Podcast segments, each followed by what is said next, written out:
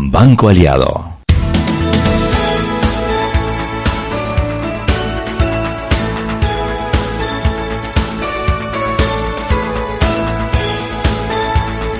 Buenas tardes, bienvenidos, bienvenidos a Sal y Pimienta, programa para gente con criterio, arrancando la semana, Mariela. Sí, nos barrimos sobre la base porque venía con palpitaciones al miocardio, don Roberto Díaz asustado porque estábamos allá afuera, Chuy y yo echando cuento.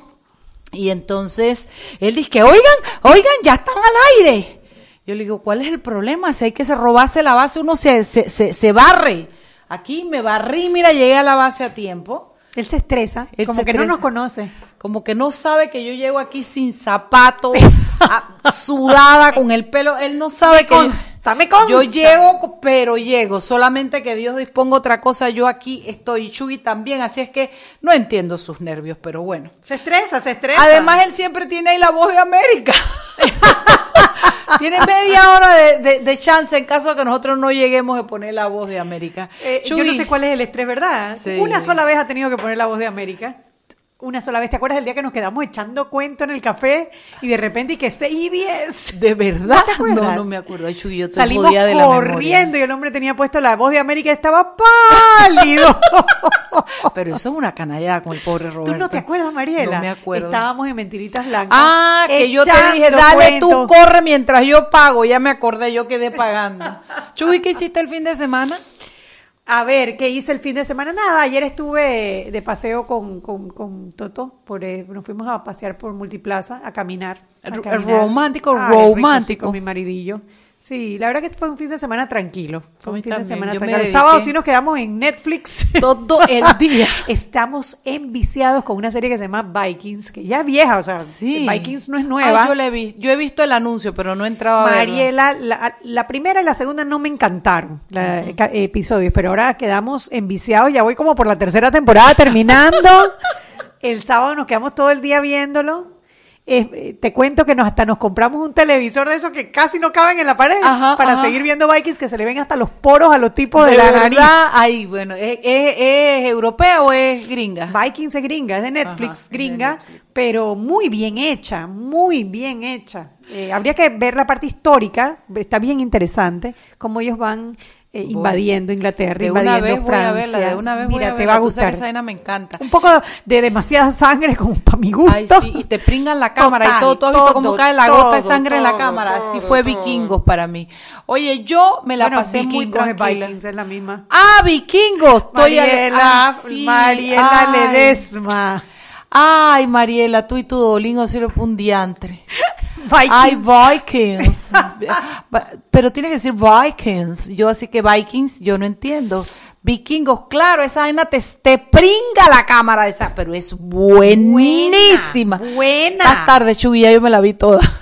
Sí, yo voy a ir por la tercera temporada y la verdad que está Toda. bien Buenísima. buena. Yo me negaba, porque a mí no me gustan las, las series de guerra, a mí eso no me gusta. No, hombre, no es interesante Muy la parte interesante. histórica, cómo van a descubrir. Tienes cómo toda la razón. vivían, cómo vivían, y la parte mística, cómo... Y la parte de Inglaterra también, cuando la pelea. Ay, después que veas toda la, la, la serie de la saga de vikingos, te voy a recomendar otra que no me acuerdo ahorita el nombre, que ya me la vi, que va más o menos por esa línea. Buenísima también.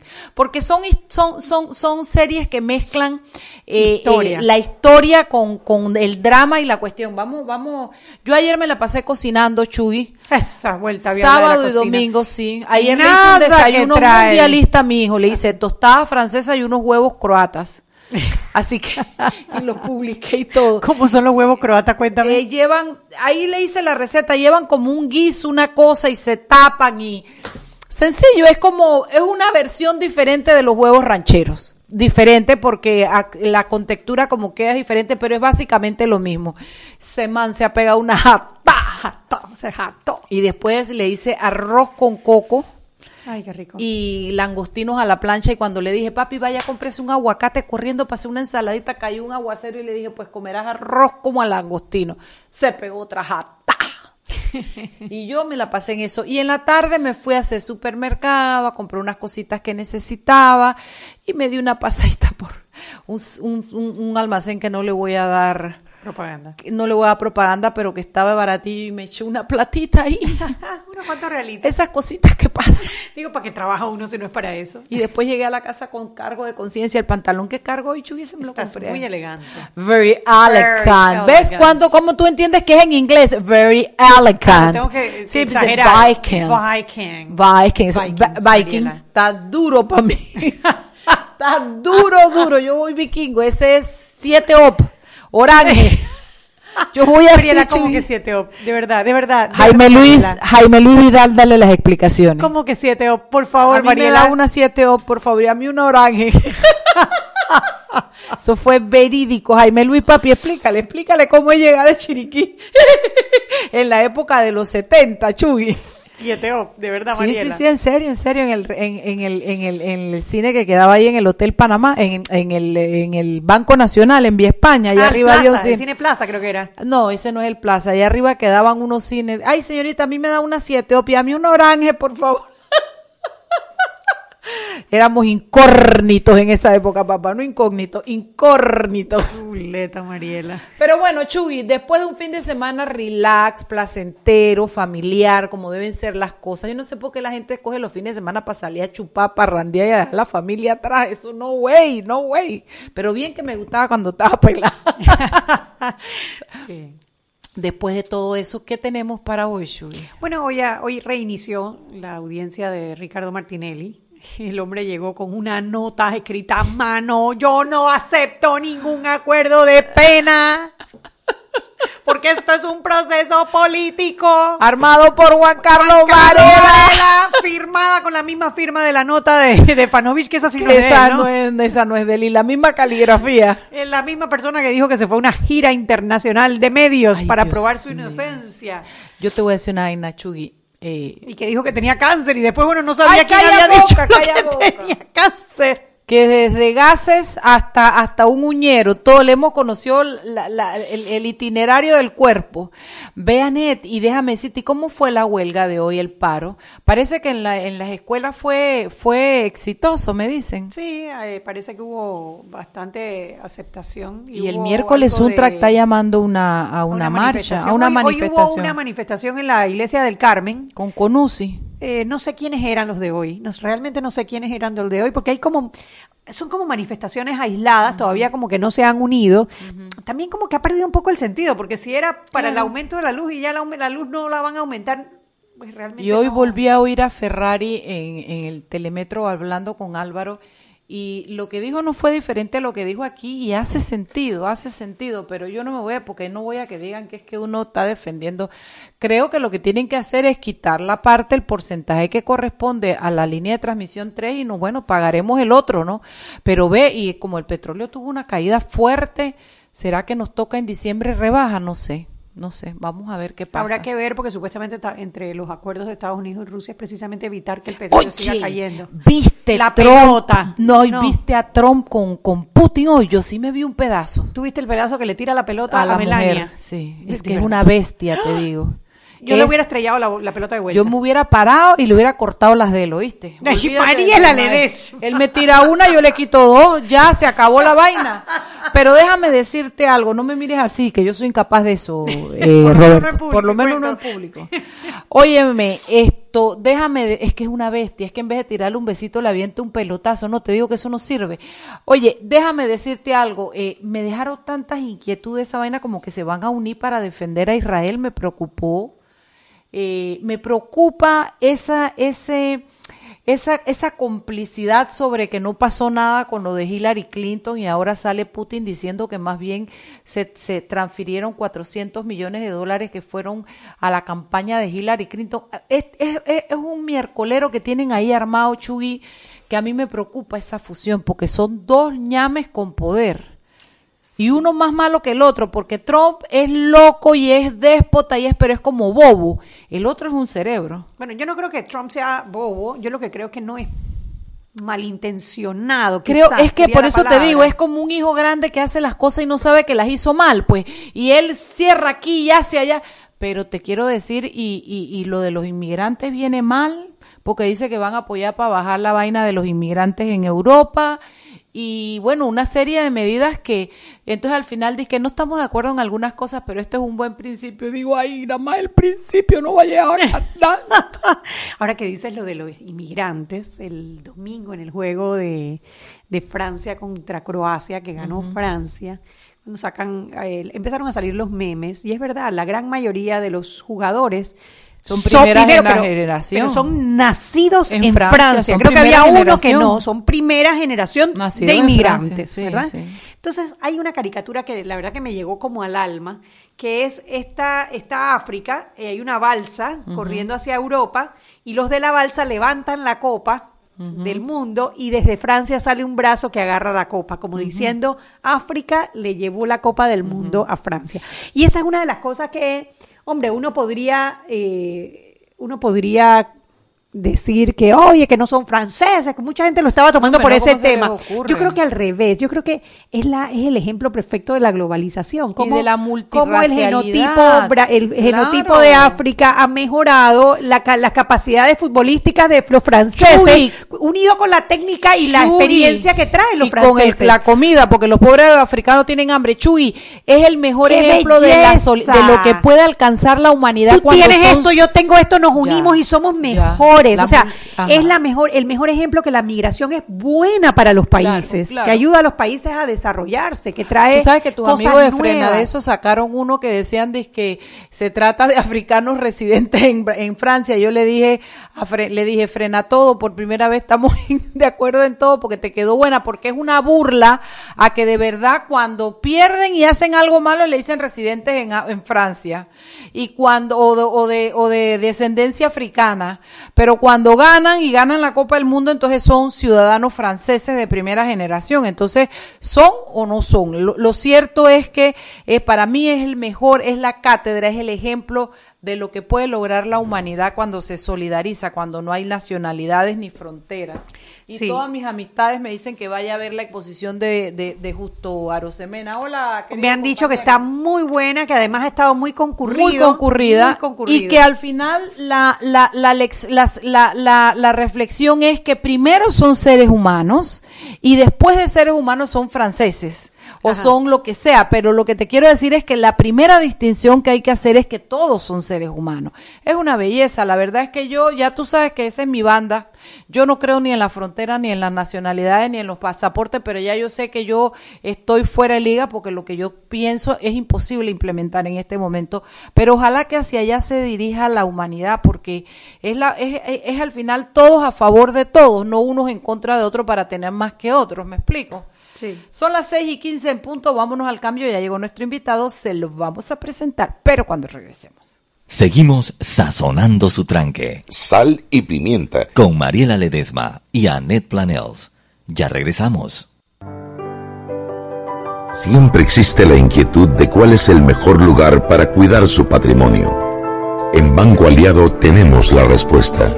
Presentamos el nuevo plazo fijo Legacy porque creemos en el valor del ahorro, la conservación y rendimiento de su capital y el fortalecimiento de su patrimonio.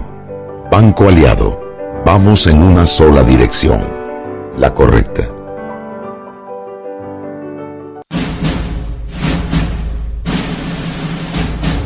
Con Claro TV, disfrutas de una vida de película, con más de 80 canales desde 20,99 balboas, más instalación gratis. Contrata un paquete de HBO y Fox Plus por 8 balboas adicionales cada uno.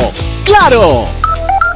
Promoción válida del 1 de julio al 14 de agosto del 2018. Instalación gratis para clientes de zonas urbanas. Promoción 50% de instalación para clientes de zona rural y de difícil acceso. Si el cliente decide cancelar el servicio antes de los 12 meses, se le cobrará el diferencial del ofrecido en el costo de la instalación. No aplica con otras promociones. Precio no incluye ITBMS. Para mayor información visita www.claro.com.pa. Para que su local, servicio o producto se dé a conocer o incremente ganancias, anúnciese en Sal y Pimienta 391-7670-6671-3411. Si usted nos escucha, sus clientes también. Sal y Pimienta 391-7670-6671-3411. Cuando creas que es hora de emprender tu historia cuando sientas que es el momento de iniciar algo grande cuando veas que la casa se quedó chica. Pide un préstamo hipotecario en el Banco Nacional de Panamá, con una tasa de interés anual estable y cómodas cuotas. Banco Nacional de Panamá, grande como tú. Seguimos sazonando su tranque. Sal y pimienta. Con Mariela Ledesma y Annette Planels. Ya estamos de vuelta. Sal y Pimienta por la cadena nacional simultánea Omega Estéreo. Recuerde que usted nos puede escuchar en los 107.3, 107.5 de costa a costa y frontera a frontera. También entrando a nuestra página web www.omegastereo.com. Recordemos la metrocultura. Cuando estés en el metro de Panamá, recuerda que por su seguridad los niños deben viajar de la mano de un adulto. Seamos precavidos. El metro de Panamá y los nuevos lubricantes Terpel con tecnología americana de última generación para cada tipo de vehículo, pero inspirados en un motor más importante que el que mueve tu auto. Máxima protección y mayor rendimiento para el motor que mueve tu vida. Nuevos lubricantes Terpel. Continuamos con más aquí en Sal y Pimienta.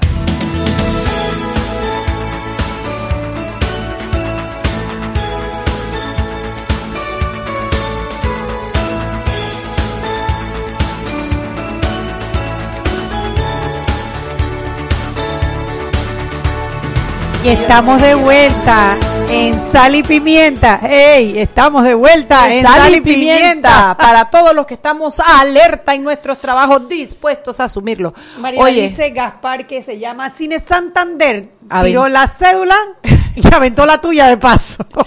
Gaspar, pero qué preciso eres. Y, tú y yo lo oí que se estaba burlando de que yo no entendía que era Vic- ¿Cómo que fue? que- Vikings. Vikings. Ese es como Mr. Barton. si no lo dices así, no lo entiendo. Efectivamente, los cines Santander, así se llamaban. Tú también estabas ahí. Tú estabas ahí. Tú estabas ahí. Ahí fue Orange y una 7 op. Mariela. serio te lo estoy diciendo y voy a entender Vikings. Tú estás pidiendo mucho. Oye, quería decirle a la gente para que se acuerden que hay un peso enorme en la en, en- el CD porque renunció a su candidatura Mariela. Ricardo Francolini. Estamos en crisis allá dentro ahora porque es una cantidad de votos que está dejando atrás libre Por la unidad del partido. por la unidad del partido y además no se maten entre ustedes, dice, pórtense bien. bueno, para que usted sepa que no más Francolini, no en esta vuelta. Y bueno, hoy nosotros tenemos a don Eduardo Ulloa, abogado, eh, Penalista. penalista, especialista, con quien he compartido foros ya de discusión y la Chugui, porque la verdad es que yo ni sabía que Chugui estaba haciendo el fin de semana y estaba haciendo su lista de programas. Me dice, un penalista renombrado, serio, que no sea esos que pasan por planilla. Digo, Eduardo Ulloa, hombre. Y aquí está don Eduardo Ulloa, porque queremos un poquito revisar. La semana pasada yo tuve un programa en, en Eco 360, donde le presentamos a la gente, Anet, el, lo que estaban pasando con los diferentes, re- perdón, los diferentes recursos, qué significaba y por qué se interponían. Diablo, ese programa sí ha gustado. Eduardo, ¿cómo tiene los me gusta y los retweets de, de, de Eco 360? Y yo creo que es importante que la gente por lo menos entienda qué es lo que está pasando. Eh, Y que entienda también, yo creo que hay una parte que es bien importante, que entiendan que como el sistema cambió, hay mucha gente que opina sobre la base del sistema inquisitivo y entonces hacen aseveraciones que no llegan a ser ciertas porque el sistema penal acusatorio cambia todo el librito, o sea, votaron el código judicial, era que se llamaba, y ahora el código procesal penal y hay muchas cosas que están cambiando, entonces opinan eh, en los medios de comunicación y opinan sobre el sistema inquisitivo. Y el sistema que se está utilizando es un SPA especialísimo. Especialísimo, Especialísimo para los diputados. tiene, sí, exactamente, lo hicieron a la medida para los diputados. Ni siquiera para los magistrados y presidentes, que es el que se usa en la Asamblea. Es uno especialísimo para los diputados en la Corte Suprema de Justicia. Bueno, mira, yo creo que nosotros en estos minutos le podemos explicar a las personas, primero que nada, cuáles fueron los recursos principales que se interpusieron y que fueron fallados la semana pasada o la semana antepasada por la Corte Suprema de Justicia. En pleno, ¿no? Tuvimos el amparo de garantías, tuvimos el incidente de competencia, y, eh, y tuvimos... Y el recurso de hecho por el doble juzgamiento. De hecho por el doble juzgamiento. Licenciado, es todito suyo el micrófono. Explíqueme a los oyentes qué es un amparo de garantía, para qué se interpone, qué busca el, el, el, el que ampara una resolución proteger y qué fue lo que pasó en este caso. Sí, como no, gracias y muy buenas tardes antes que todo. Efectivamente, tal como decía Anet, este proceso es muy especial, no, no solo porque estamos bajo la tramitación del sistema penal acusatorio, sino que para juzgar a los diputados fue creado un procedimiento especialísimo y un procedimiento de, además de especial que dejó muchas cosas por fuera. No sé si tal vez pensaron que esto nunca iba a ser utilizado. O por lo menos esa quizás era la intención. O, o si lo utilizaban, pues precisamente dejar muchas aristas por donde estaba. Entonces, en este proceso estamos aprendiendo todos, tanto, tanto los abogados como inclusive la propia corte que ha tenido que, que ir creando al- al- algunas reglas que no estaban, como no, est- no estaban dadas, como fue el caso de, de- de la imputación y la acusación, que efectivamente el- proceso no no concebía una, una audiencia de, de imputación como existe en el procedimiento normal del proceso penal acusatorio y eso fue lo que dio lugar a que, a que la defensa realizara una serie de, de recursos, una serie de, de alegaciones en torno a si se había dado o no la, la, la imputación. La semana pasada la Corte, eh, eh, a lo largo de esto ha venido resolviendo, la, la semana pasada resolvieron un amparo, efectivamente el amparo es un recurso extraordinario, o sea, no es una segunda ni una tercera instancia.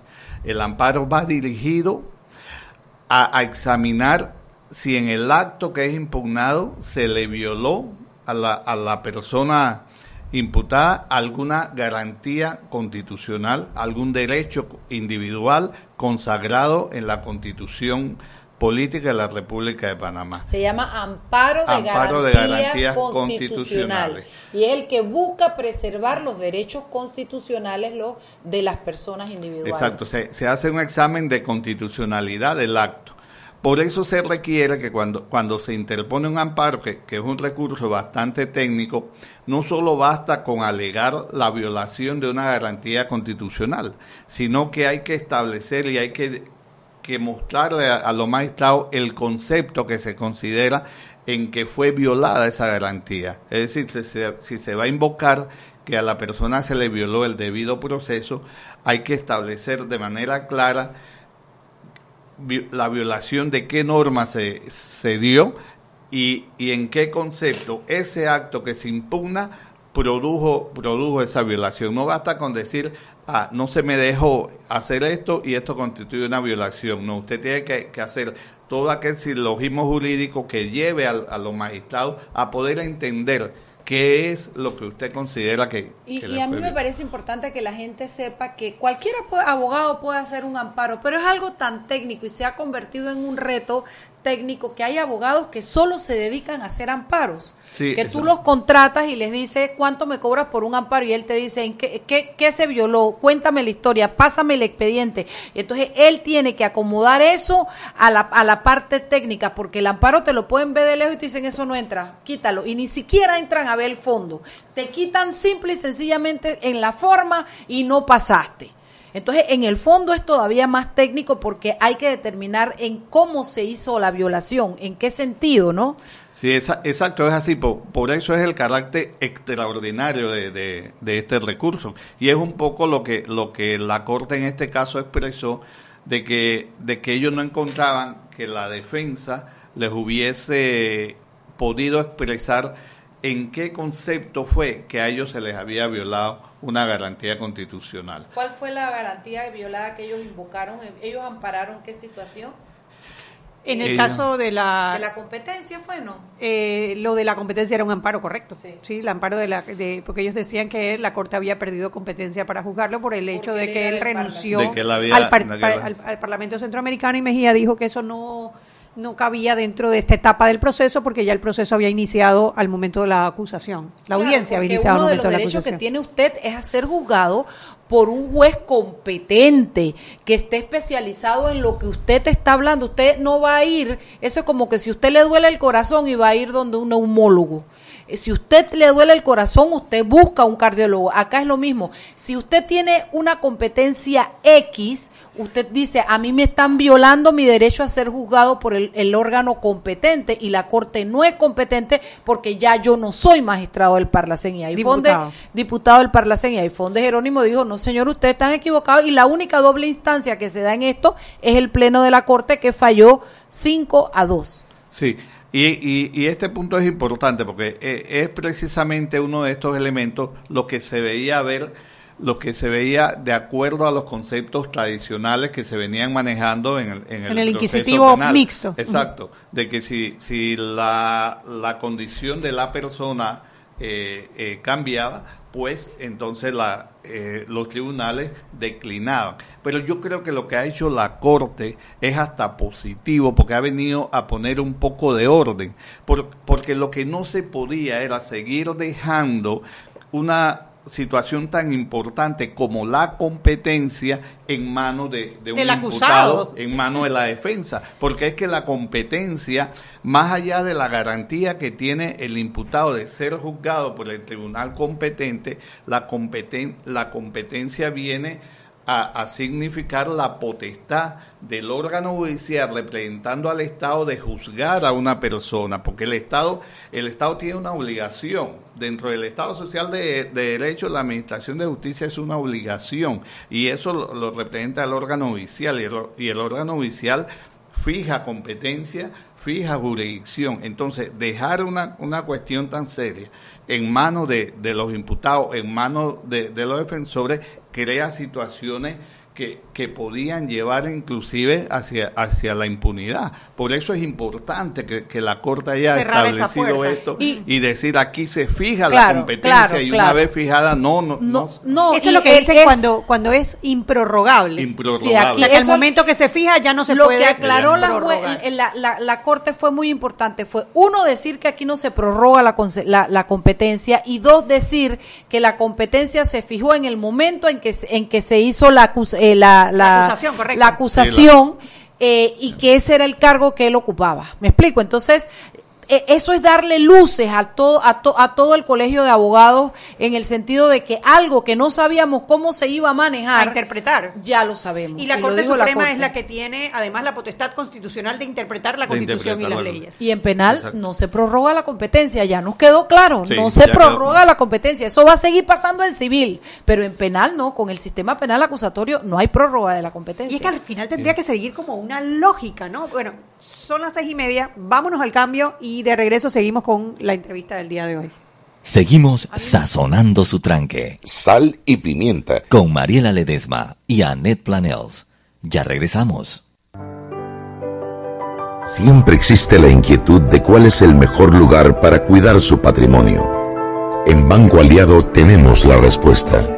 Presentamos el nuevo plazo fijo Legacy, porque creemos en el valor del ahorro, la conservación y rendimiento de su capital y el fortalecimiento de su patrimonio.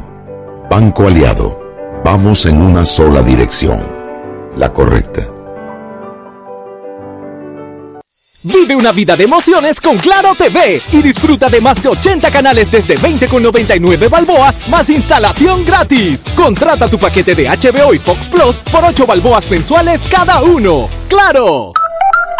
Promoción válida del 1 de julio al 14 de agosto del 2018. Instalación gratis para clientes de zonas urbanas. Promoción 50% de instalación para clientes de zona rural y de difícil acceso. Si el cliente decide cancelar el servicio antes de los 12 meses, se le cobrará el diferencial del ofrecido en el costo de la instalación. No aplica con otras promociones. Precio no incluye ITBMS. Para mayor información visita www.claro.com.pa. Y aquí vamos en el metro. Esta señora se acerca al botón de abrir la puerta, lo va a apretar y ahí mismo le cae el central. Claro, que tenga paciencia, hay que esperar a que se encienda la luz verde. Seguimos acá en la estación del metro. Aquí viene este, se está acercando al botón rojo de frenado de urgencia. ¿Qué hace? Lo va a apretar. Muy mal, muy mal. Y muy bien la intervención del árbitro. A este le sacan la roja. Y mira a este, se va a bajar a los rieles. ¡Qué locura! ¡Qué locura! No, no, no. Roja clarita. ¿Cómo se va a bajar a los rieles? Fuera de juego, señor. Sigue las reglas de comportamiento del metro. Son para tu seguridad y para que el metro siga avanzando como te lo mereces. Metro de Panamá. Lo bueno avanza. Seguimos sazonando su tranque.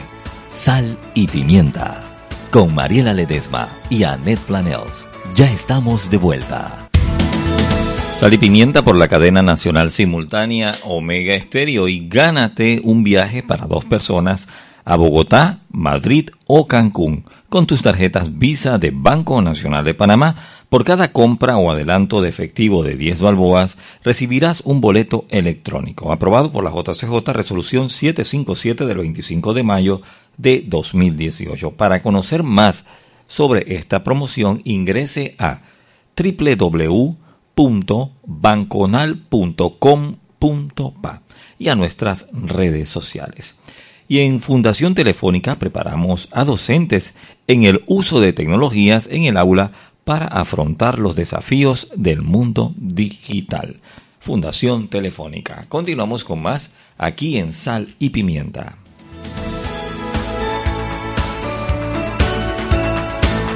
Estamos de vuelta en Sal y Pimienta, un programa para gente con criterio. Chuy, usted quería hacer una pregunta sobre los acuerdos de pena, Chuy. Sí, claro, porque es que este fin de semana ha estado lleno de glosas y de noticias, y bueno, más glosas que noticias, sobre la posibilidad de un acuerdo de pena en el caso de Ricardo Martinelli. Entonces, enseguida todos quedamos eh, preocupados, bueno, ¿qué puede ser ese acuerdo de pena? ¿Qué implica? ¿Qué tiene que, que a, a, qué estaría obligado él con un acuerdo de pena y hasta dónde se podría rebajar que la ya pena? dijo hoy que no, que él no quiere Bueno, uno con su carta, ¿no? Sí, sí, pero así como dijo que no, que no tenía cáncer y que no sabía quién había dicho lo del cáncer y él mismo había dicho lo del cáncer y no dijo que no se había robado un fo real, un fori real y dijo también que él iba a una gira internacional y dijo y dijo y dijo y dijo, dijo ¿no?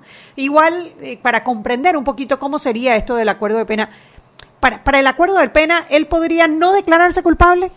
No, pre- precisamente el requisito fundamental de- del acuerdo de pena es que el imputado, el procesado, acepte su O sea responsabilidad. que él tendría que aceptar que Sí. él en efecto utilizó la- los recursos del Estado para pinchar los teléfonos de ciertas personas. ajá, él en el acuerdo de pena él puede aceptar la responsabilidad, ya sea por todos los cargos o por alguno de los cargos.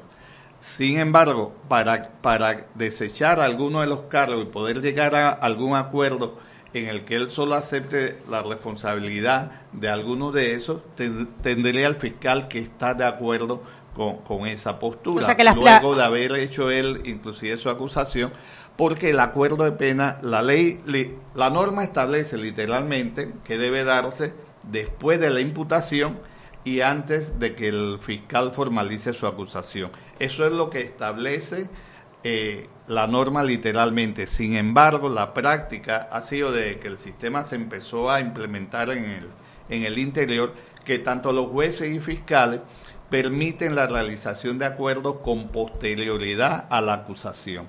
Sí, y ellos señalan que siendo este un, un medio de, de solución de, del De conflicto social, llaman ellos, pues debe poder aplicarse en cualquier fase del proceso y así lo han hecho los fiscales y así lo han aceptado los jueces. O sea que en este caso en particular la responsabilidad de llegar a un acuerdo sería entre el fiscal Harry Díaz y el imputado Ricardo Martinelli. Sí, porque la otra característica del acuerdo de pena es ese. El acuerdo es entre el fiscal y el imputado. Ellos son los que negocian el acuerdo, ellos, ellos eh, las condiciones del acuerdo y se las someten al juez únicamente para que éste, la, el juez solo puede aprobarla o improbarla, el juez no puede modificarla. Y tiene razones específicas las por las que Sí, debe no tiene probarla que- después que el- ellos han llegado a un acuerdo. exacto, el- la banalidad juez- es una. la- ajá, el juez tiene que verificar que no haya habido violación de los derechos fundamentales del imputado en cuanto a la aceptación del, O sea, que no lo hayan acuerdo. forzado, no lo Exacto, hayan- que no lo hayan forzado, que no haya sido obligado, que no se haya visto viciar su voluntad. Que no existan indicios de corrupción o de banalidad. Es decir, que el acuerdo que, que no que no vea el juez ninguna evidencia de que el acuerdo haya sido producto de, de una De una maquinación, coima, de una coima un para el fiscal, exacto. Y que el resulte juez ve, insulso, ah, por ejemplo. ajá, aunque sea un indicio de eso, el, el juez tiene la potestad de negarlo. Y el otro eh, aspecto que el juez tiene que revisar es que la pena eh, que sea negociada no puede ser inferior a una tercera parte de la pena que le correspondería al imputado de ser condenado por todo O sea, si, le, si, el, si sería condenado por 20 años, el 21. acuerdo no puede ser por menos de 5 años, ¿no? 17. Eh, Sí. ¿Ah? 21 años es lo que, o sea, si fuera menos, si De una tercera parte, de, De una 7. tercera parte, en Y este lo caso, otro siete. que me Sí. parece importante decir es que la mayor crítica que ha tenido los acuerdos de pena es que se deja a la víctima por fuera. eso iba a preguntar, ¿qué papel juegan los querellantes Sí, en esto? eh, eh, a la víctima lo, Los lo y único las que víctimas, se ¿no? establece es notificarla del acuerdo, darle a conocer el acuerdo y escucharla.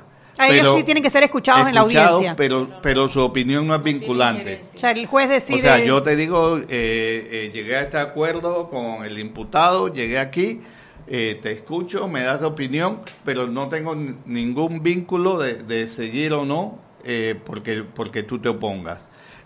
Es potestad entonces del fiscal y del juez, que en este caso sería el juez Jerónimo Mejía, no Sí, la pleno, el pleno de la exacto, Corte. Sería, eh, sería el juez Mejía. Eh, eh, lo ideal de, de los acuerdos es que el juez, el fiscal tiene que ser congruente con la investigación y los cargos que él lleva. En el momento que el, que, que el fiscal eh, negocie una pena muy por debajo de, de la que significaría, produce entonces esta la, la reacción social que han producido muchos acuerdos de pena en, en nuestro país, porque estaría él entonces desconociendo eh, eh, aquella función que del Ministerio Público de perseguir los delitos y procurar el restablecimiento de los derechos. Y parte del problema de los acuerdos de pena ha sido eso. Eh, muchos fiscales se han apegado mucho a la, a la teoría y han dicho que, que ellos buscan un beneficio para el imputado en los acuerdos de pena porque la función de ellos es la de solucionar los conflictos sociales y te hablan de nuevas teorías que dicen que el Ministerio Público ya no es un inquisidor, sino que tiene que buscar la solución de conflictos sociales. Eso en parte es cierto, de que el Ministerio Público, además de su función, eh, tiene que, que ser un generador de solución a los conflictos sociales, pero ellos no pueden olvidar que la constitución política de la República de Panamá, nuestra Carta Magna le impone como una de, su- de sus funciones principales la persecución del delito y eso es lo que ellos tienen que tener de, de primer orden, de, de primer origen. Ellos no pueden sacrificar esa función en base a, a concertar un acuerdo de pena para beneficiar al imputado. A mí me gustaría aquí parar y explicarle a nuestros oyentes algo. Lo que pasa es que con el, con el sistema inquisitivo, la función que hacía el fiscal era la de perseguir, investigar y buscar la culpabilidad y la condena. Esa era la función que hacían. Ahora con el sistema penal acusatorio, el hecho de poder tener un acuerdo de pena lleva al fiscal a una figura en la cual él consigue la aceptación del delito, consigue la confesión de la parte y se, y se consigue que haya una reparación social en ese sentido dentro de los parámetros que ha explicado Eduardo de cuál es el mínimo que se puede pactar, porque se le evita al Estado los costos que tienen que ver con el proceso, a las víctimas se les, se les quita la posibilidad de ser revictimizados. Entonces hay una serie de cosas que es lo que es más consono con la función del fiscal ahora, que es las cárceles están llenas, no cabe la gente. Entonces, también dependiendo de la gravedad del delito, el fiscal lo tiene que tener, porque no es lo mismo que tú le des un acuerdo de pena a un tipo que le robó unas tarjetas a un chino, a alguien que violó a una niña o que mató a X cantidad de personas. Entonces, todas esas son situaciones que el fiscal tiene que tener, ya no desde el punto de vista inquisitivo, perseguidor, sino desde el punto de vista cómo logro que la sociedad se reivindique a través de la condena, pero que también el Estado se beneficie porque no tengo que cargar con un preso más y porque no tengo las cárceles llenas, ¿no? En, en- en el, digamos que se realiza este acuerdo de pena y el hombre acepta su culpabilidad. Y bueno, se le, se le da una pena que, digamos, eh, un tercio de Siete los 20, años. unos siete- digamos, vamos a poner el ejemplo de los siete años. ¿Él tiene derecho después a apelar eso o ya eso es definitivo en esa instancia? No, Eh, eh, ya eso es definitivo. Sí, un- un- una vez ellos eh, concertan el acuerdo y el, y el juez de garantía lo aprueba, pues, pues ya eso es ley entre ellos y él, y él no tiene apelar el acuerdo, no. Lo No que él podría era posteriormente, luego de cumplir eh, algún par de años, ir ante, ante, ante el juez y, pe- y pedirle una rebaja de pena. Inclusive, mira, en nuestro medio que se ha dado, Que es el caso de Moncada Luna, es lo que ha pasado Claro. con Sí, Moncada Luna. en nuestro medio que se ha dado, los fiscales negocian a veces acuerdos de pena con la condición de que la pena se cumpla. O sea, ellos dicen, ok, te voy a, a pactar por una pena baja, una pena de tres años, con la condición de que tú cumplas la pena, y porque eso es lo, lo- lo mínimo que puedo cederte la persona lo acuerda, el juez de garantía lo aprueba y posteriormente el abogado del imputado va ante el juez de, de- de cumplimiento y le pide que le otorgue un reemplazo de pena. Y aún existiendo eh, el, El el acuerdo. que están los fiscales, los jueces le conceden. Porque es un derecho el irrenunciable. el Ellos, tú puedes de decir que no vas a ir, te- es como la pensión de alimentos. Te juro que no te voy a poner pensión de alimentos. Y lo juramos y lo firmamos en, frente a Ulloa. El, el, el, el, El penalista. El penalista, no, el, el, católico. cura, el arzobispo, perdón. Y de ahí la mujer se va y le pone el- el- el- la pensión de alimentos, porque hay derechos que son irrenunciables. Tú lo puedes firmar, jurar ante, ante, ante quien tú quieras, pero no pierdes. Oye, eso es importante Sí. saberlo, porque Sí. además es, el- además hay que acordarse del personaje, ¿no? Sí, sí, sí, hay sí. que acordarse del personaje.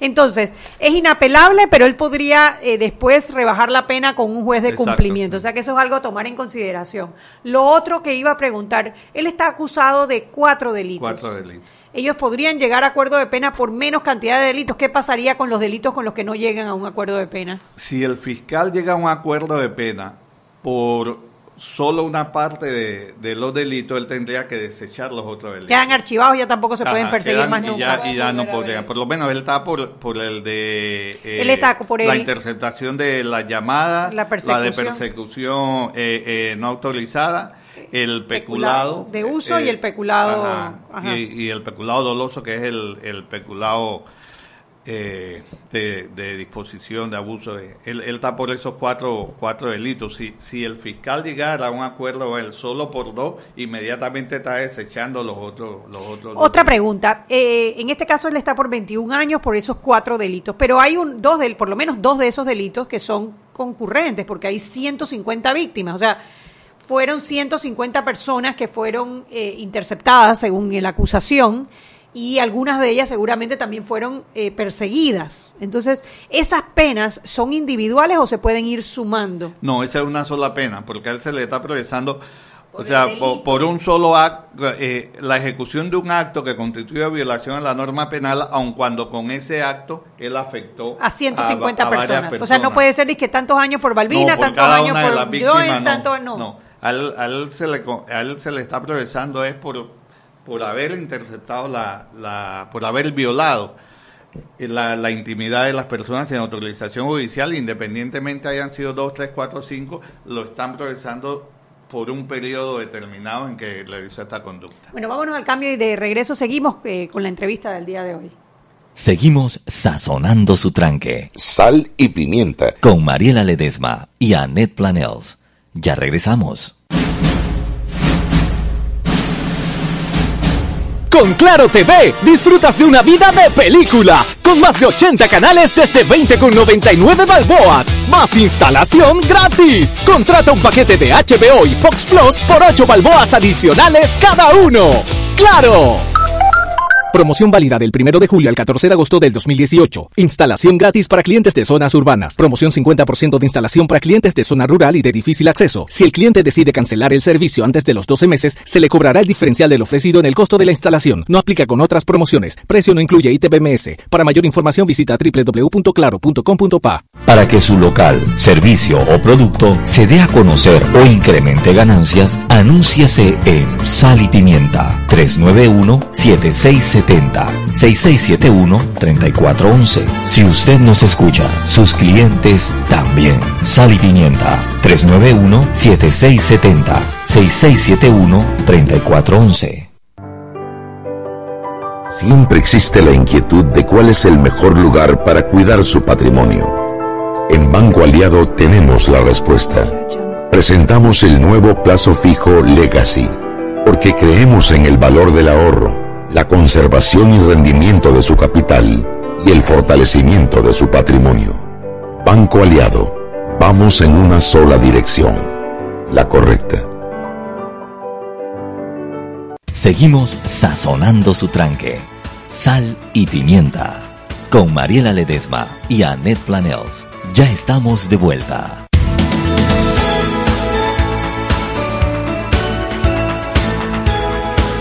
Estamos de vuelta en Sal y Pimienta, este programa tapa gente con criterio que quiere entender lo que está pasando. Y acá De aquí cosa. mínimo con una licenciatura. No, yo, mínimo. PhD, está más loca tuya. Yo tengo una licenciatura, yo voy por un doctorado o algo así. Anet, tú tienes una pregunta que es interesante, que Sí, es la función sí. del fiscal con Sí, los querellantes. querellantes. A ver, nosotros tenemos en este caso seis querellantes eh, que se sumaron a la acusación presentada por el fiscal Harry Díaz, el magistrado Harry Díaz, y un querellante independiente que decidió irse como por su cuenta. Sin partido político, pues. por la libre postulación. por la libre postulación, por la libre querellación, dale. A ver, primero, hombre, primero quisiera entender esa figura del, del, del, ah, del querellante independiente. ¿Cómo así que independiente? O sea, ¿De quién? ¿Por qué uno se suman y otro va por la libre? Lo que pasa que, claro, la figura del querellante es para dar una alternativa a la víctima de estar representada dentro del proceso. Por eso puede estar sentado adelante, y ¿no? sepa- y ver a, exacto, y ser a del Martinelli. proceso. de- Por, e- por eso es que, ojo a por ojo. eso es que hay, se dice que hay ciento y tanto de personas pinchadas. 150. Pero, pero son pocos los querellantes. M- Más, Seis, que, más, siete. de- más diría yo que por falta de voluntad, por falta de, de recursos económicos, porque esta mantener una querella es cara, porque tienes que, que Pagarle al abogado. durante todo el tiempo que este dure y en audiencias como esto, pues el, el, el costo no es nada no es nada barato. Entonces, la, la figura del querellante es eso, darle la oportunidad a la víctima de ser parte del proceso. Lo, lo que, fíjate que las víctimas que no están ahí querelladas, esas no han tenido la no, no tienen la oportunidad de hablar en la audiencia, no tienen la, aunque pudieran estar presentes, pero, pero no lo hacen porque no tienen su abogado, no están representados. Entonces, esa es la, la, la figura del querellante. El sistema este, eh, este procedimiento, lo que establece es que estos querellantes pueden sumarse a la, a la acusación que, que realiza el fiscal o hacer ellos una independiente. ¿Por, por, por qué se, se crea la figura de la querella eh, Independiente. independiente? Porque puede ser eh, que en un momento dado tú como abogado de, de una de las víctimas no estés del todo de acuerdo Con con, lo que lo- con la imputación que está haciendo el fiscal, con lo que él está llevando. Puede que tú consideres que aquí hay otro delito, que aquí hay otros hechos que deben ser considerados, que hay otros testigos. Entonces, entonces tú decides hacer tu propia, tu propia querella. Tu propio escrito. Eh, claro, es un trabajo mucho más, Arduo. mucho más pesado, mucho más arduo, pero, pero la ley te da la oportunidad de hacerlo. El, el que no, pues sencillamente se suma a la, a la acusación que ha ¿Qué- realizado el y antes de entrar en la pregunta del papel de los querellantes, ¿qué pasa con, con el- los, los querellantes que no se unieron ni presentaron una querella independiente, que fue el caso del abogado Ángel Álvarez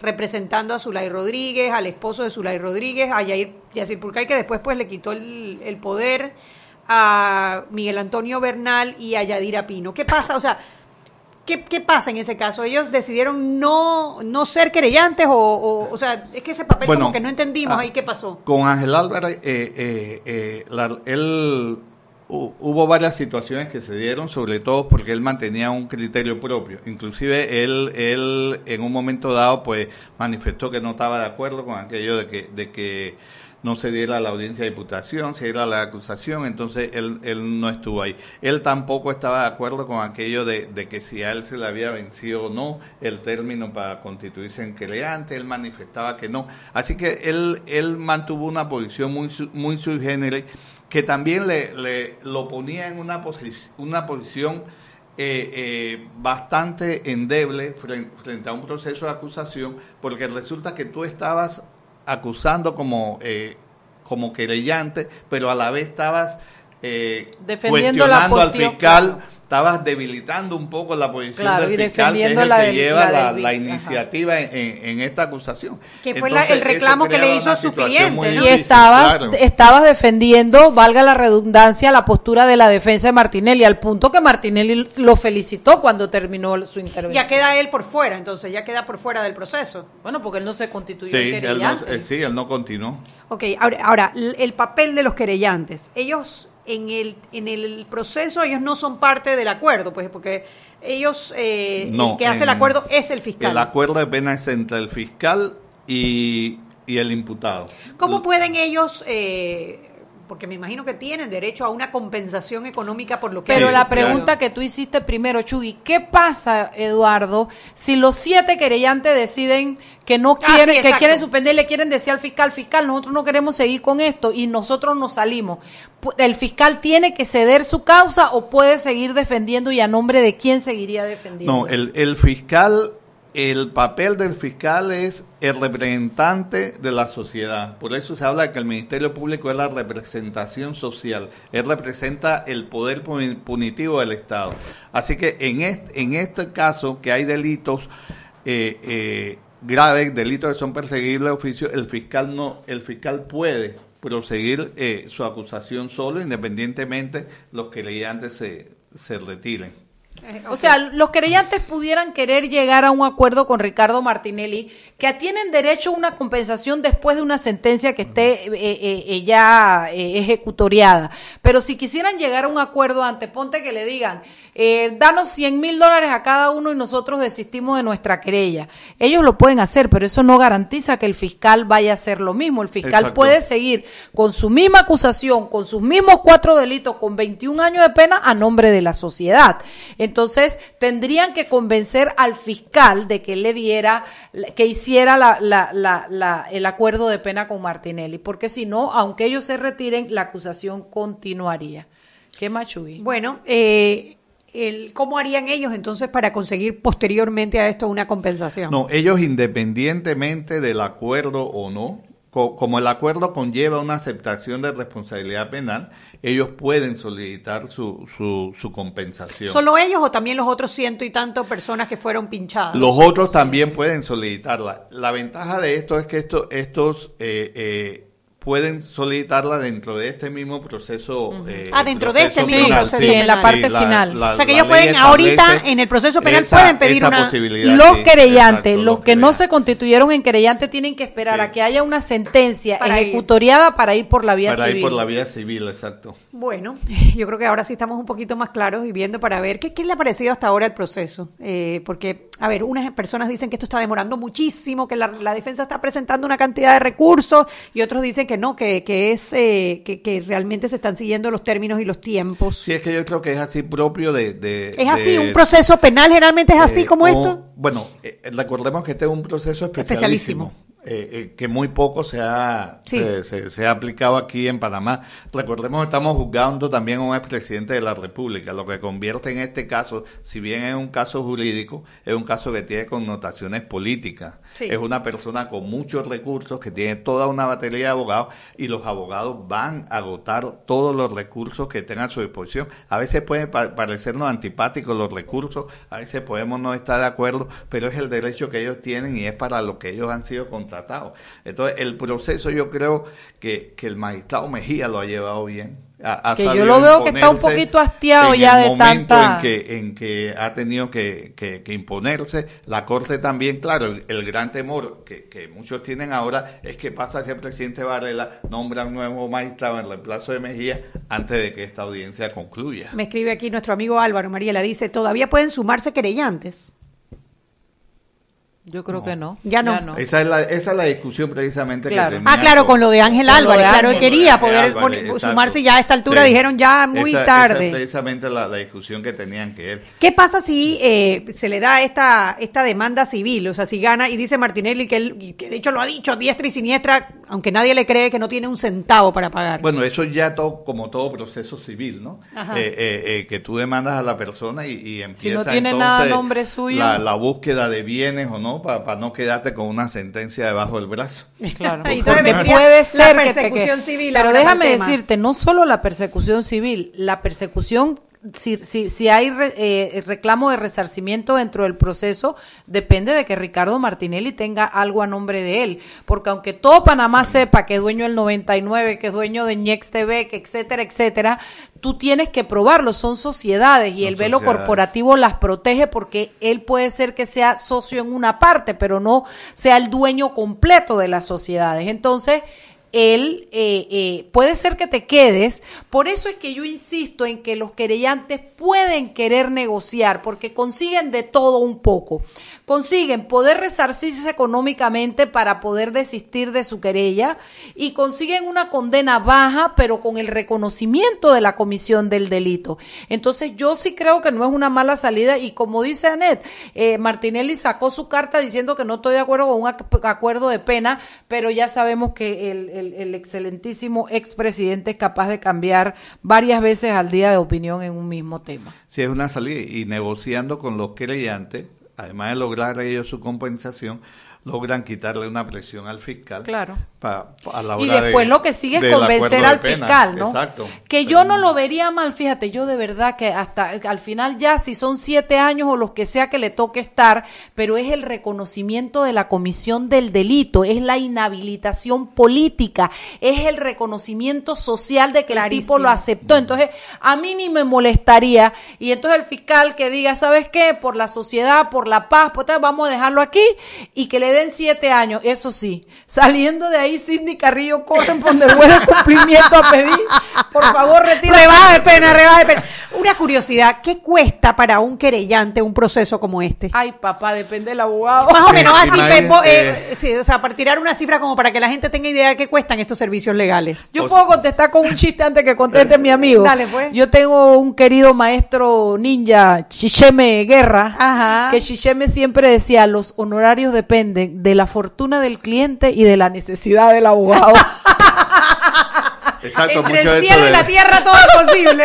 mucho, mucho de eso eh, eh, está dado por eso, por, por- por la calidad del cliente, el tiempo que este proceso está. Ponte solo la can- el tiempo que estos abogados han pasado Uy, metidos y en lo una que sala de falta, y lo que mientras tú estás en esa sala de audiencia, No haces más nada. está- Facturas, no está ya sola. No, sí, depende. si tienes una infraestructura sí. grande, la oficina te Y- cubre. Pero ellos cobran por no, hora. e inclusive, inclusive cuando tus otros clientes te ven ahí, empiezan a porque cualquier ¿Tú qué cosa haces ahí? Mi tú caso estás no. allá y mi caso qué.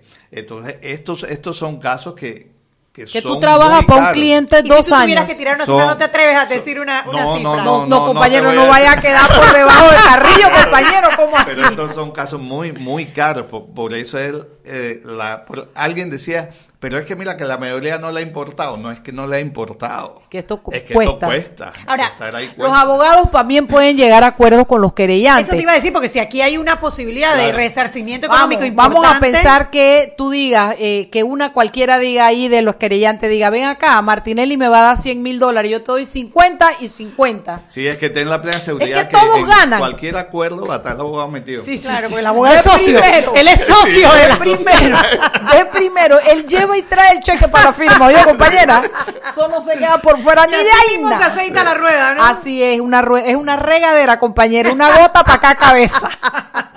No, pero, pero es que yo al final creo que sería lo mejor, porque la verdad es que al final que le den un año, dos años, te- yo, Mariela Ledesma, ya yo me siento complacida. Después de haberlo visto, pasó un año preso y que la gente finalmente supo quién era Ricardo Martinelli. Te lo juro que como parte de esta sociedad yo me siento resarcida. Si además tenemos un acuerdo de pena donde el tipo acepta públicamente que cumplió, vamos para adelante, Cochuy, vamos para adelante, No, vamos a no, lo que aquí sigue. tiene, yo lo que creo que, a ver, este caso es tan importante que puede definir el futuro del país, porque en este momento no solamente está en juicio Ricardo Martinelli, está en juicio nuestra justicia, está en juicio el que cualquier persona, no importa el dinero y el poder que llegue a tener, puede ser juzgada y que los y que los derechos humanos en este país se respetan a tal punto que hasta un expresidente puede pagar por ello. Bueno, pero es que eso es lo que está en juego.